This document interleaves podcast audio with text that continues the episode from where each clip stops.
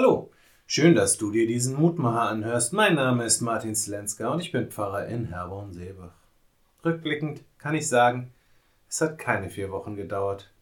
Als ich letzte Woche meinen Mutmacher formulierte, da war die Vorstellung, dass ein Krieg in unmittelbarer Nachbarschaft ausbrechen könnte, noch so irreal, dass ich sie überzeugt in die Zukunft geschoben habe. Ich dachte, was muss da nicht noch alles passieren, bis die Menschen tatsächlich so blöd sind und hier in Europa einen neuen Krieg anfangen.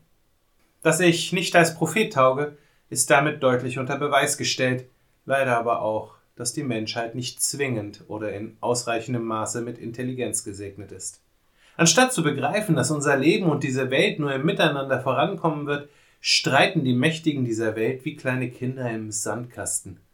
Und wir stehen daneben und sind machtlos. Wir schreien, dass sie es doch bitte, bitte sein lassen sollen. Wir hoffen, dass dieser Streit nicht das Ende des Sandkastens ist. Schließlich wollen wir doch alle auch noch weiter darin spielen.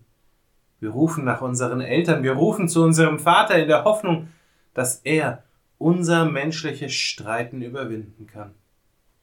Dort, wo wir nicht weiterkommen, hoffen wir, dass Gott Mittel und Wege findet, die Wirklichkeit dieser Welt zu verändern. Gott sende seine Güte und Treue, so formuliert es David in Psalm 57, Vers 4 der heutigen Losung. Und dann spricht er weiter, ich liege mitten unter Löwen. Verzehrende Flammen sind die Menschen, ihre Zähne sind Spieße und Pfeile und ihre Zungen scharfe Schwerter. Es ist immer wieder erschreckend, wie wenig sich die menschliche Wirklichkeit in den letzten paar tausend Jahren verändert hat. Bei all unseren Errungenschaften, bei all den Zeichen dafür, dass Gott seine Güte und Treue immer wieder gesendet hat, bei all unserer Sehnsucht nach einer friedlichen Welt, nach einem friedlichen Miteinander, scheitern wir Menschen immer wieder an der Frage, wem das Schäufelchen eigentlich gehört.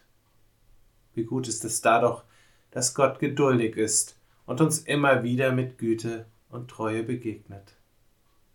Hab Erbarmen mit uns, Gott, hab Erbarmen. Bei dir suchen wir Zuflucht. Im Schatten deiner Flügel finden wir Schutz, bis das Unheil vorüber ist. Wir rufen zu dir, Gott, dem Höchsten, der du unsere Sache zum guten Ende bringst.